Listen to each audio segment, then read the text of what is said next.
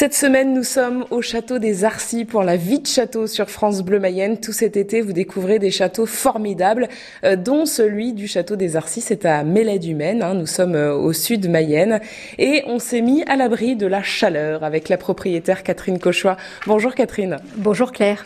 Alors vous vouliez absolument nous présenter le pigeonnier, autrement dit le colombier. C'est comme ça que vous l'appelez. C'est peut-être plus euh, poétique.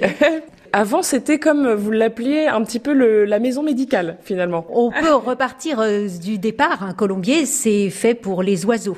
Euh, les oiseaux, ils ont quatre missions en fait. Ce sont euh, les pigeons voyageurs en cas de guerre ou autre. ils servent de nourriture. Manger du pigeonneau, c'était très apprécié. ils donnent des œufs et puis, bah, avec leur fiente, ils donnent de l'engrais. donc, le, le pigeonnier des Arciers était un très gros pigeonnier qui traduisait que son propriétaire était très riche parce qu'on avait le droit à autant de boulins, c'est-à-dire de nids pour les pigeons à l'intérieur.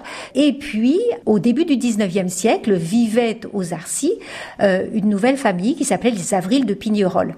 Et les Avrils de Pignerol avaient conscience qu'ils avaient un, rôle à tenir vis-à-vis -vis de la population du château et du village. Donc, ils ont enlevé tous les mécanismes du pigeonnier, on les regrette quand même un peu, et ils ont construit un petit escalier entre le rez-de-chaussée et le premier étage. Et au premier étage, ils ont organisé un cabinet médical. Ils payaient le médecin pour que les habitants du château et les habitants de Mélède puissent consulter euh, gratuitement et être soignés.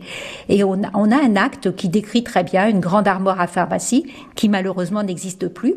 Et puis, douze chaises paillées peintes en gris euh, qui étaient installées au rez-de-chaussée pour euh, faire la salle d'attente. Euh, bon, donc nous disons que nous avons eu la première maison médicale de la Mayenne.